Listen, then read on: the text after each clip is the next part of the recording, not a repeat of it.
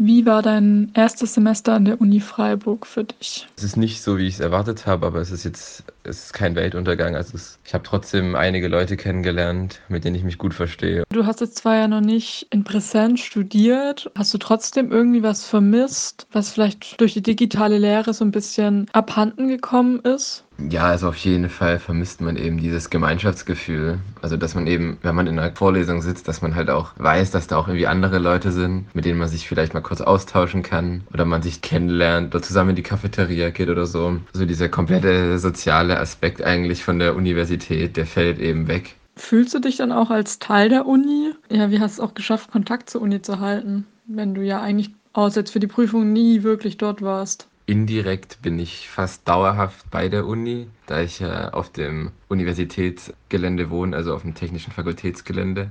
Das heißt, ich bin oft an der Universität vorbeigelaufen, aber noch nie außer zweimal wirklich drin gewesen in der Uni oder in der Fakultät. Hast du irgendwelche Wünsche in Bezug auf dein Studium für das kommende Sommersemester?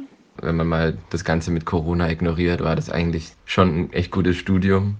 Und die Leute, die ich kennengelernt habe, sind auch echt nett drauf. Und ich habe auch jetzt nicht wirklich Verbesserungsvorschläge für den Online-Unterricht, weil das hat die Universität schon echt gut hinbekommen und jetzt auf jeden Fall mehr, als ich erwartet hatte. Könntest du dir denn auch dann vorstellen, nach Corona so weiter zu studieren? Auf jeden Fall kann ich mir vorstellen, manche Vorlesungen mir eher zu Hause anzuschauen, anstatt vor Ort. Natürlich würde ich mir schon gerne einige Vorlesungen auch live anschauen, um halt auch Leute zu treffen. Das ist immer noch irgendwie 50-50 online und Präsenz wäre.